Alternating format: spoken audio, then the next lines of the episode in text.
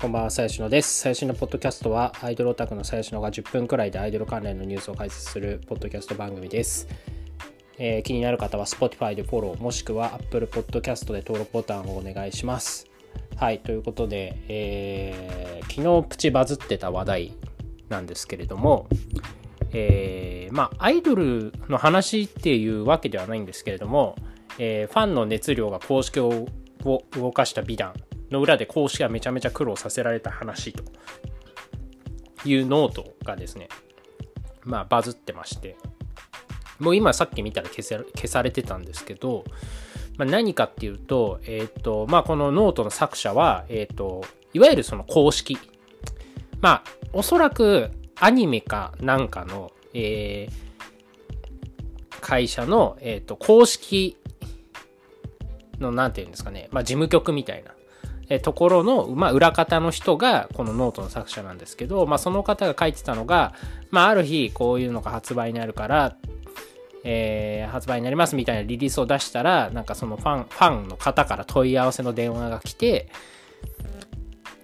なんかこれぜひ全国で発売しませんかみたいな。映画だったかな？全国で上映しませんかみたいな。地方の人もみんな望んでると思うんです、みたいな。っていう、まあ、電話がかかってきたと。で、まあ、その時点では、えー、そうですね。まあ、まあ、意見としてはありがたく頂戴しますと。ただ、裏ではもうその2週間後に、えー、地方でも、えー、販売上映が決まってたから、まあ、どうせそういうことにはなるんだけども、今の時点ではリリースを出してないから、その問い合わせてきたファンの人には、え、詳細をお話しできないという、まあ、ジレンマがあって、まあ、その場では、あ、じゃあ検討しますみたいな。言ったら、そのファンの、問い合わせてきたファンの人が、これ、えっ、ー、と、こちらの電話番号をツイッターに書いて、えー、もういいですかと。なんでかというと、他のファンの人も多分気になると思うんで、ここに問い合わせる数が増えれば、あの、そちら側も、えっと、その全国展開せざるを得なくなるんじゃないですかみたいな。むしろ全国展開してほしいから、皆さんで協力して熱量を伝えてもいいですかと。っていうことを言われて、その場で断れずに、えー、あ、じゃあ、大丈夫でいいですよって言ったら、えっ、ー、と、めちゃめちゃ問い合わせが来て、そこで疲弊させられたと。で、まあ、この作者は、その、なんかファン、よくそのツイッターの中でファンの熱量が多か多くて、その運営とか公式側が、あの、動か、動いたと。すごい、やっぱファンって大事だよね、みたいな。ファンの熱量って大事だよね、みたいな美談になるけど、いや、その裏、実は、運営側大変なんだよと。お前らは美談にしてるけど、大変なんだよと。っていう話を、まあ、ノートに、あの、書いてたんですよね。で、まあ、これに対して、おそらく、まあ、オタクの中では思うところが結構あるようで、まあ、大半は、確かに、そのファンの人が、なんか、よく、まあ、いわゆる突ですよね。電突とか。電話で突撃するみたいな。その、運営側が気づいてないような、まあ、些細なことでもファンが電突、電話で突撃とかすることによって、あ、公式サイトも気づいて、結果多くのファンにとってメリットがある状況が生まれるみたいなことをやるけど、確かに、えっ、ー、と、なんか、自分がまあ、ファンの代表みたいな顔をして、ちょっとなんかでかい声で話す。あでかい声っていうのはその比喩ですね。あの、ちょっと主語を持ったりとかして、みんなそうなんですみたいなこと言って、運営を動かそうとするのは良くないよねっていう、あの、意見が、まあ、ツイッター見る限り多そうなんですけど、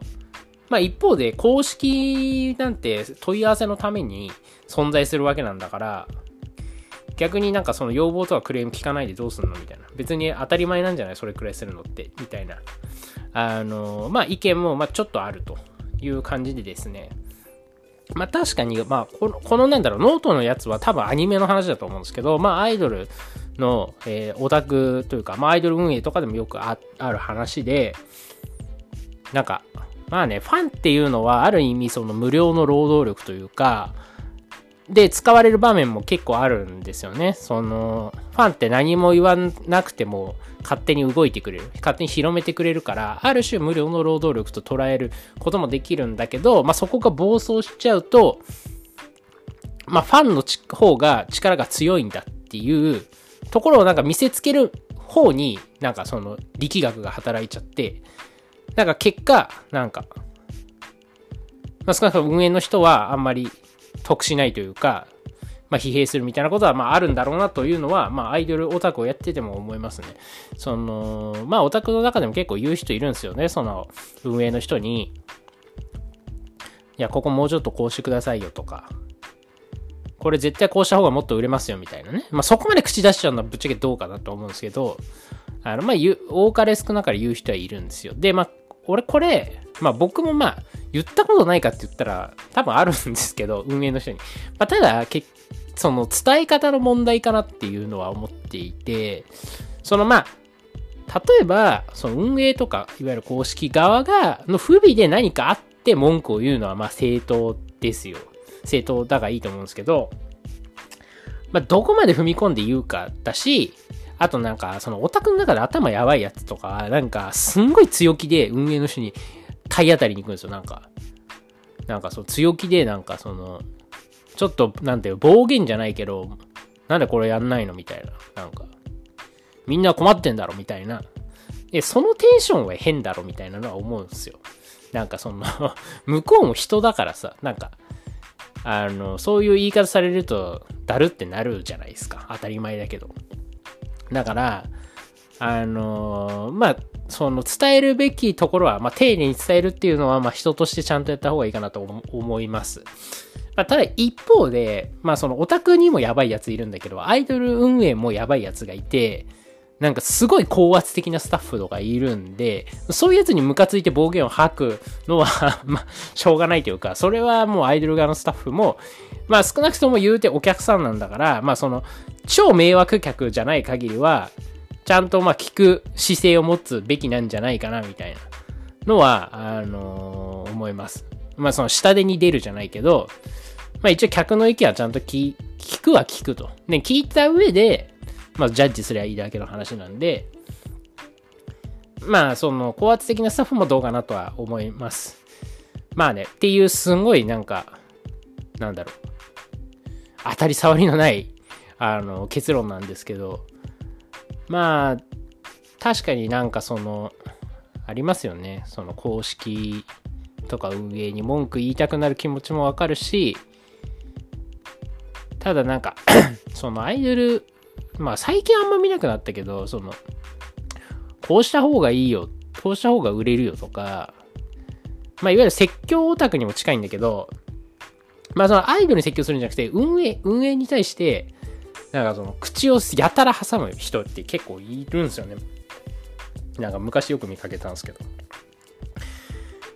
まあそれはちょっと、あの、ファンの域を超えているかなとは、あの、思いますね。まあなんだろう。まあ、それなりのその運営の人と関係性があって、なおかつ、て、確かにっていうようなことを言う人ももちろんいる。もちろんなんか、すごいちゃんとしたそのファンの人もいて、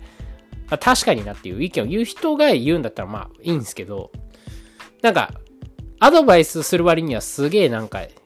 クソみたいなアドバイスをするオタクっていっぱいいるんで お前それ誰が得すんだよみたいなやついっぱいいるんで、あの、基本的には、まあ、アイドル運営の、運営に、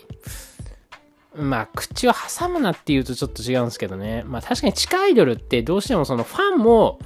一部ちょっと運営入っちゃってるみたいなのも、まあ、わ、わかるっちゃわかるんですよ。なんか、それこそね、ファン自体が少ないから、それこそね、その AKB が初期に、その秋元康が現場に来て、そのファンの意見をこう聞いたみたいな。聞きながらやってたみたいな。毎回毎回みたいな。まあ、その文化は今も続いてるみたいな、ありますけど、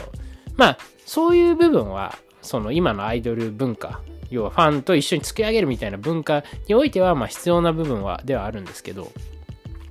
まあそれもね、行き過ぎるとよろしくないよという話ですね。はい。